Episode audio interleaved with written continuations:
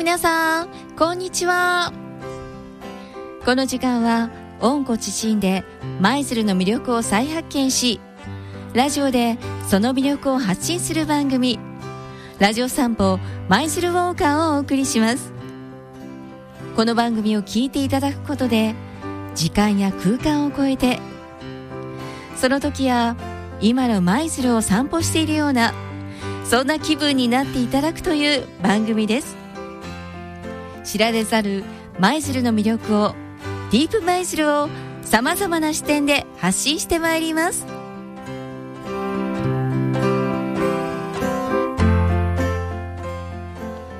この番組はトヨタガズーレーシングヤリスカップ参戦中の香川自動車工業株式会社。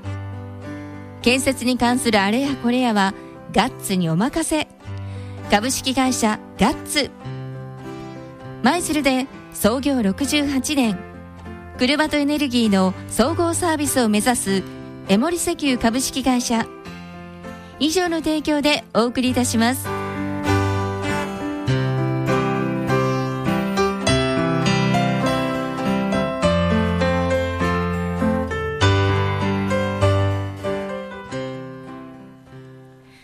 改めまして皆さんこんにちは。パーソナリティの長野玉子です。えそしてえ本日も柴田さんにお越しいただいています。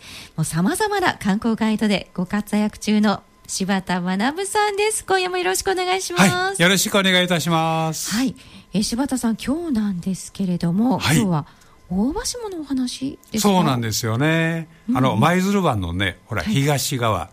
あの海上自衛隊のねあの教育隊、はい、あそこですね春には見事なね桜並木を見せてくれるねほら大場街道、はい、ね、桜のね季節には本当に通りたい場所ですよね。そうですよね、はい、でその若沢に突き出したね大浦半島の付け根部分にちょうど位置しますね、はい、この板ガラスの舞鶴工場が見えてきますよね。はいありますね。はい、うん、海に近いね主要な部分を占めてるんですけども、うん、この辺りをねご存知のように、大場下と呼んでるんですよね。ね今日はねここに伝わる不思議なお話をね聞いていただきたいと思うんですよね。あどんなふうにね不思議なんでしょう。うん、この大場というところはね、ご存知の通り大きな波と書いてね、はい、大場と呼んでいますけども実はこの大場というのはね、はい、霊魂を祀るとかですね、うん、霊や神が宿る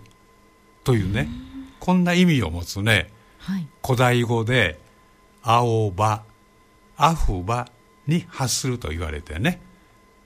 はい、そういった意味があるわけですね。でこの大葉地区にはね、うん、この霊を祀るね古墳がたくさんあってね、はい、その関係でねこの大葉という地名がねついたのではないかなんて聞いております。でしたか？い。やなんかあの想像がつかないというか大きな波とね、ね、なんかピンとつながらないというか、ね、びっくりです。うん、そこでこのの、えー、あの大場下にあるね深い谷をね野山と呼んでね、村の人たちがねこの共有林があってね、はい、でこの地区ではねなんとね田辺藩の中でも豊かな田んぼ畑、はい、山林があったというふうに言われてるんですよね。はい。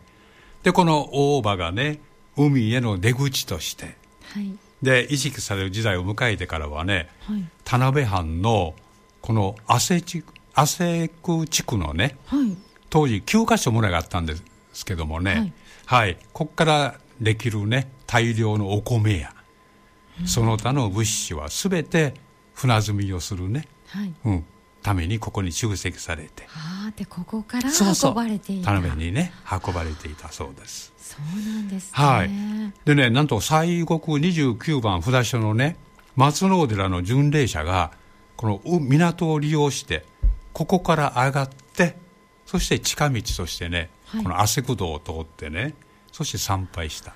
あ、うん、こんなことも聞いてるんですよ。であの盗賊の多かったねあの吉坂峠はい、はい、この若さの裏道としてね巡礼者の海からの入り口としてなんとねここにね旅籠とか、はい、お茶屋さんとかね休憩箇所もあったなんてことも聞いております。そうなんですね。はい。で普段はねなんとなく通り過ぎているねこの大場下にもこんな知らない歴史があって、はい、で今日のようなね民話が伝承されてるということなんですよ。なんですね。では早速この民話聞いてみたいと思います。はい昔大浦半島の南にある大場下に野山と呼ばれる小さな小さな高い山がありました。その付近は広い谷間で緑深い場所でした。その付近の集落の人々はたびたびこの谷に来てかまどで使う薪を集めて背負って帰っていきました。その道の途中に岩花と呼ばれる岩の集まっている場所があり、その中に腰を下ろすのにちょうど良い岩が二つほどありました。村人はここまで来ると誰もが一休みします。今日は母と娘がたくさんの薪を拾っての帰りです。開けた谷は薪が拾いやすいので女子供でもここへ来てたくさん拾います。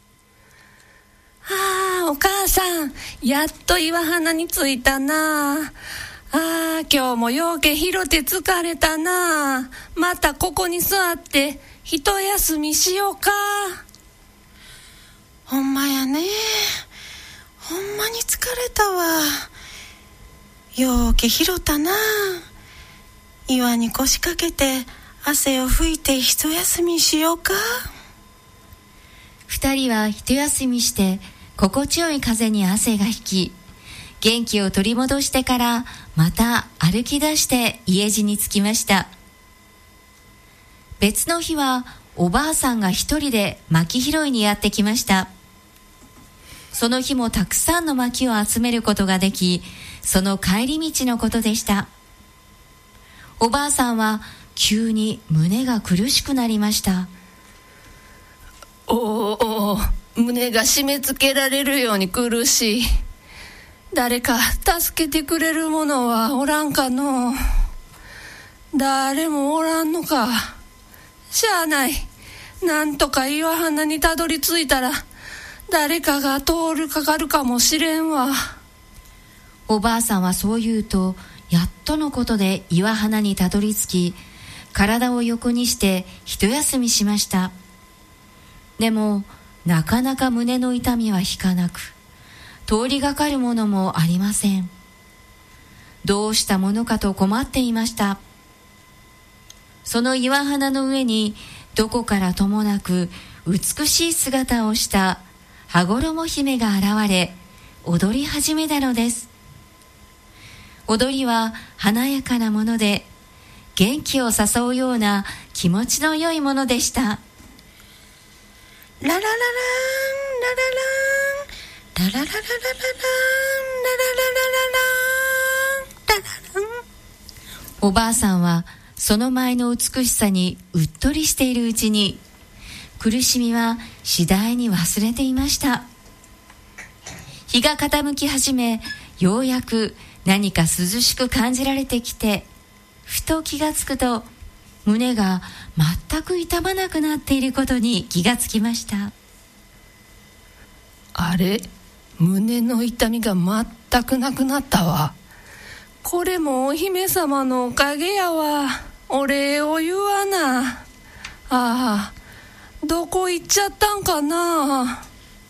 羽衣姫の姿はどこを探してもありませんでした。お姫様おおきにありがとう。おばあさんはそう言うと無事に我が家に帰り着くことができました。ほほほほほどこからか優しい笑い声が聞こえたようでした。と柴田さん今日はこんなお話だったわけなんですが、ね、無事におばあちゃんもね、我が家に帰ることができてよかったですよね、うん、で昔から村人はねここでほら薪を作って深いところではなんとね2キロメートルほどあるね谷間を背負って、うん、そして持ち帰ったそうなんですよ、はい。で薪を集めた後はね必ず休憩して帰るこの岩をね、はい、極楽岩。極楽岩、はい、ああなんかその名の通りというでそれから岩花をね、はい、舞姫岩と呼んでね今にも伝えられているというふうにこう聞いております。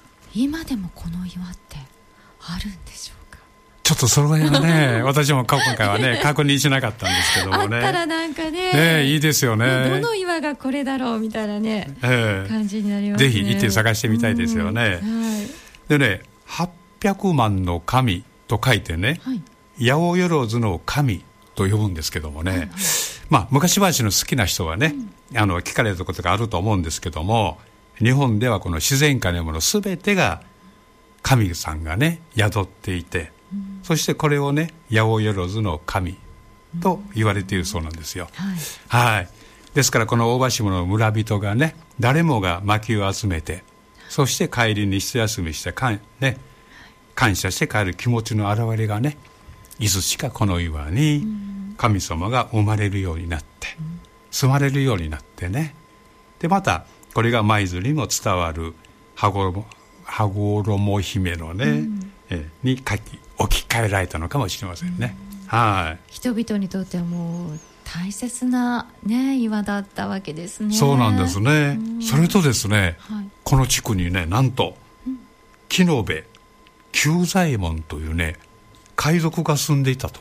こんな伝承もあるんです海賊ですか？はい。で知らぬ人がないほどねこの名前はね知ればかってるみたいですよ。